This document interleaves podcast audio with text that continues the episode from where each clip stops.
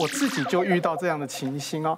我儿子幼儿园的时候，然后有一个很要好的，也是小男生啊，两个小男生难免就已经是追来追去、推推打打的，也都还好啊，也都彼此到彼此的家里这样玩过，我们都觉得 OK 没问题。结果有一天早上，我接到我老婆打电话来，她说幼儿园老师打电话来说，你儿子啊，我儿子啊，去抓伤别人别人的脸，在脸上抓了三道血痕。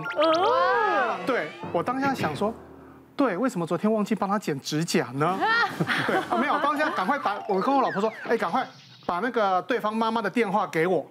我老婆吓到了，你干嘛？你要去跟人家理论吗？我们的儿子有错？我说你放心啦，我知道了。好，我就打电话去，刚好对方妈妈就已经到了幼儿园，看到他对方儿子就是，哎，他儿子就是那样子流着血，然后那个痕迹很深，然后又听到我的电话，他已经，我听到那个已经在大喘气喽。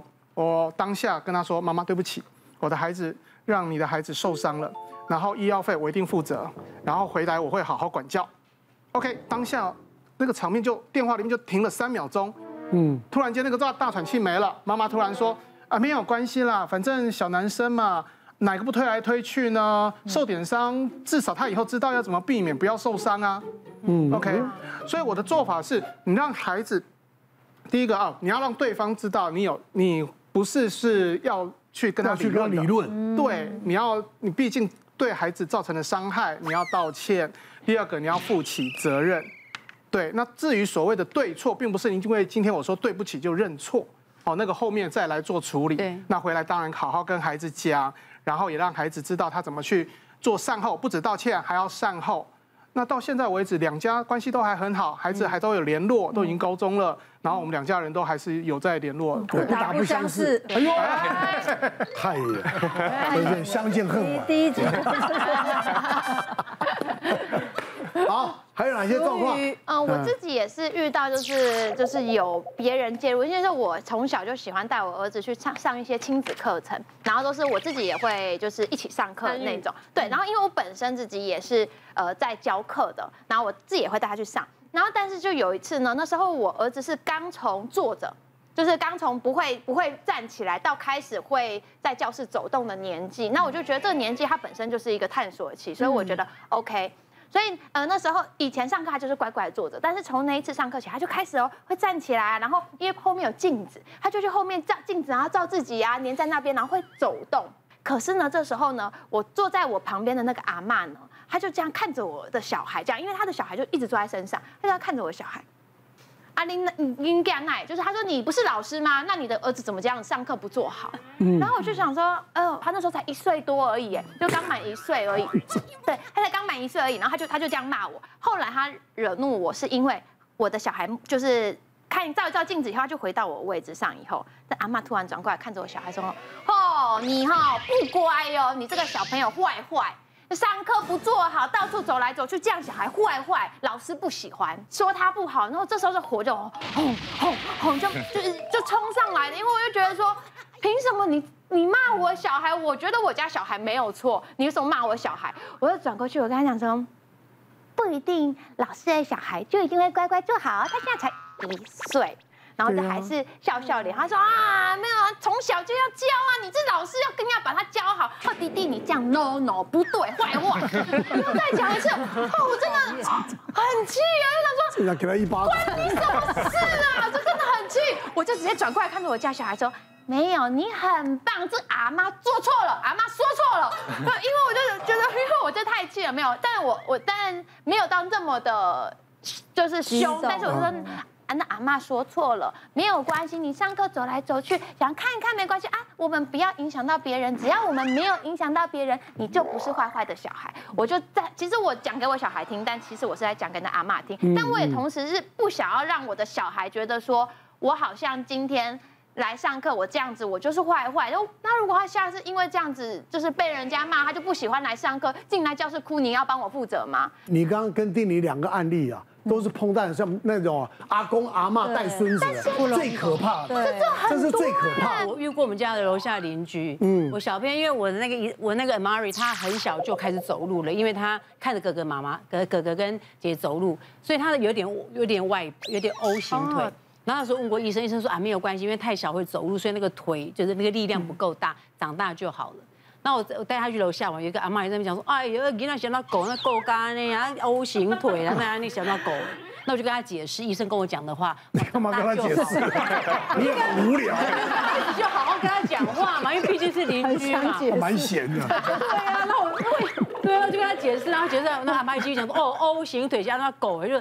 我心想说，我都我都已经跟你解释，你还这样子。我说我说我我我应该跟你共轨啊。我讲你那一直讲我我我我那够干呢。我讲你这样讲，我也很难过，而且我也很生气。那么讲啊丢那够干了，讲你麦克讲啊。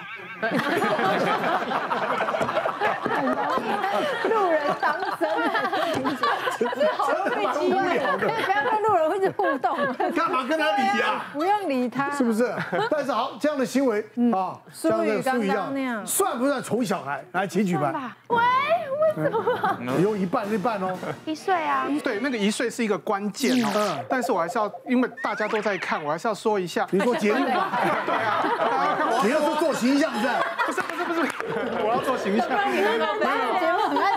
刚跟丁玲一样，我们都是遇到了不讲理的人，但是丁玲做到的是，我跟小孩去解释发生了什么事情，以后该怎么做。但是舒宇说的是，哎，你很棒啊，你这样动来动去，你很棒啊，所以你完全赞同孩子的这样状况。但是因为他是一岁。所以，针对您的孩子只有一岁，应该是不算宠。嗯，但是如果孩子再大一点，他的认知能力够了，他就认为妈妈是支持我的，以后我就整堂课乱跑，嗯，那他就会忘记了在教室、在课堂里面该有的规范。两岁以后就你给我怪兽好。我觉得不算宠的原因，是因为其实，在教育里面有一句名言呐，就是教育不是往水桶里面灌东西，而是点燃一把火。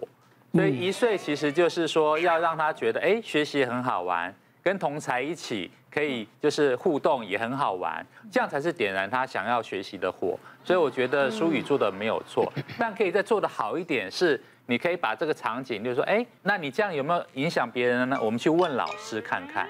所以其实我觉得要也要尊重课堂上的老师的一种看法。对，那其实书宇你的小孩真的不算皮。有一次，我的那个呃诊间里面也是来了一对做婚姻咨商的。那他们来之前就跟我商量说，可不可以带小孩来，因为没有长辈可以帮忙照顾。那个小孩呢，一进到诊间就开始看，哦，好多沙发哦。接下来十五分钟，他的地没有碰到地板，全部在沙发上跳来跳去。对，然后我都我是很怕他受伤，可是更大问题是因为他这样跳来跳去，父母就没有办法做婚姻咨商。最后我就请那个就是我们的护士。把小朋友就是带到隔壁有另外一个儿童治疗室，里面有一些玩偶啊，有一些艺术治疗的东西，这样才可以好好跟这个父母做咨商。其实他们婚婚姻最主要问题就是对小孩的教养的价值观不同。嗯嗯。针对刚才小朋友的这个这个行为，爸爸就没有问题。爸爸还说，哎，我小时候都比他还皮，我现在不是好好的。那妈妈就觉得不行，就是说还是要规矩要从小养成。所以为了这种类似的事情，其实呃就是夫妻两个就是经常发生争执。对，那也刚好就是在这一次的智商当中就体现出来出来，所以是一个很好的，我觉得是一个机会教育。对，好。还有哪些状况呢？我就想到我家小孩曾经去一间诊所，然后那诊所他就是有把那个就是柜台跟他的帘子呢是做那种流苏。但是那种很细，像我们编那种很细小孩耶。对啊，你怎么你怎么你怎么？对，然后那因为他就是在那，对，你知道那个连我们自己这样，连我们都害怕了，都觉得很疗愈。就是小孩呢，他就是这样子，一开始也是这样摸摸摸摸，久了就开始帮他绑辫子。我小时候也绑过蛮多。对，然后绑辫子，然后我那因为我是要去看看病的，我是说，哎，你不要再拉了。第一个我是怕尘螨啊，或者是灰尘啊，这样这是一个。然后就后来没多久，他因为我在看手机，滑滑滑的时候，那护士就出来说：“哎，那个让小朋友不要玩。”说：“哎，对不起，对不起，我忘记。”我说：“哎，你不要再拉了啦，你这样拉的话，真的会有灰尘呐，你会过敏啊，干嘛打喷嚏？”就后来没多久，我就在他又在弄一弄弄的，啪，整个就拉掉下来了。对，怎么会这样？怎么办？然后连医生都走出来他说：“嗯、呃，怎么会这样呢？” 我说：“对不起，真的很抱歉。”那护士其实来了两三次了。那我也一直在回讯息或弄手机，所以有也是这样念过他而已，也不是说很用力的制止他。我就想我完蛋了。那那医生就念我说，其实是怕打到人，就是你如果说他是这样子掉下来，我们再弄上去就好了，是不会跟你收钱，只是说怕打到人，下次你还是要怎么样怎么样。我说真的很抱歉，真的很抱歉。是啊，医生真的也是怕这样子。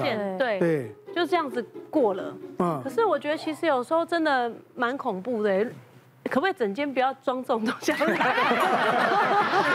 点，重点在有什么搞错？不是，不是，对不起，对不起。就 是我觉得，我不知道我这样算算不算宠小孩？因为其实旁边就有个妇人念我说，是她要跟他道歉，跟。医生还是跟着这个对对道歉，而不是我自己去道歉。那这样算不算宠小孩呢？BBQ 的，哇，三三个举圈了。哎，我觉得我们凯哥跟别人看法都不一样。为什么跟大家都不一样？是哦，对啊，是哦。怎么？为什么不？我看到的是他有在处理那一件事情。如果说真的要宠小孩，就只有刚才你那后面的最后那一句说。我是不是应该怪医生？为什么要装这个帘子？那一句可以当做就是宠小孩的一个证据。还有一个就是当下我们不应该说不要再拉帘子，嗯，因为你越说他越想拉。那怎么办？你要告诉他他该做什么。哦。来坐到我旁边来。哦。对，他就知道了，坐旁边，坐在椅子上，去坐小椅子，哎，他就知道该做什么了。我懂了，帮他找事情。是的。哦，了解。我诊所大概半年内。三次那个窗帘门帘被拆下来过，因为小朋友多嘛，那个绳子我们也都绑起来了，那也是整片式的，但是还是很多小朋友会去抓着它，像是荡秋千的感觉，就是拉着它就就开始摇晃，对，那有时候就比较大的，一拉就整整只就掉下来。那我之前我之前遇过一个比较夸张的是，那个妈妈当然第一个就是说，那那他就赔钱呐，那第二个他是跟我说吼，其实你们诊所吼那个窗帘旁那个门帘旁边应该要写一下。那个禁止攀爬，嗯，其实我当场就傻眼，不是这个东西，不是这本来就不能本来就不是攀爬的东西，还要我写个禁止攀爬的标语。我老婆很会修理这些东西，所以她自己都水电工就架着上去就用好了。但是这个真的是怕危险为主啦，其实那个钱真的是小事。我我我真的还是会觉得说，一定要让小孩子知道这件事情不可以这样。那我们有一次去逛成品，然后因为那边很多童书可以翻，然后那时候我小孩就在翻一本。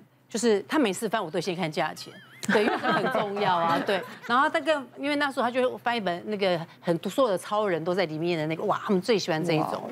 对，那我就看一下价钱，哎呦，三千多块。我就说那个你们要很小心哦，我说你一定要慢慢的翻，很小心，好不好？我说因为这个真的很贵，对，他妈妈也不会买，好不好？嗯。所以你们就看就翻就好了。那我就是自己去看我的东西，这样。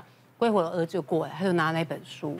我说：“妈妈，我弄坏了。”他有一页，然后不小心就撕掉一点了。但是我那时候真的很快速的觉得说：“哎呀，这笔钱是得要花了。”嗯，走，我们去问店员该怎么办。你自己问，你自己问。然后就把书就拿拿拿到柜台去。然后我就说：“你自己讲，你你做了什么事？”嗯，我我我不小心把那个书……嗯，我说对你。然后那我然后当时他不敢讲，我就说好。我就那对不起，那我现我现在该怎么办？对，然后他就说哦好，然后最后打七折给我。哦。那七折之后，接下来是两千多块。嗯。然后最后在路上，我就跟他讲，我就说第一，妈妈已经跟你讲过了，你不要这个样子，就你们还是发生，所以我跟你讲，这笔钱你自己要付。嗯。他说我要怎么自己付？我说你就从你零用钱扣。所以从今天开始到下下个月，你都没有零用钱。我蛮赞同丁姐的一些教育理念，就是你要让孩子自己去面对他的错误，然后呢，父母亲不要轻易的就妥协，因为你要让孩子知道我们是有规矩的。好了，嗯，希望大家都可以可以找到一个最好教养孩子跟孩子相处的方式，嗯，好吧？好，谢谢大家。谢谢。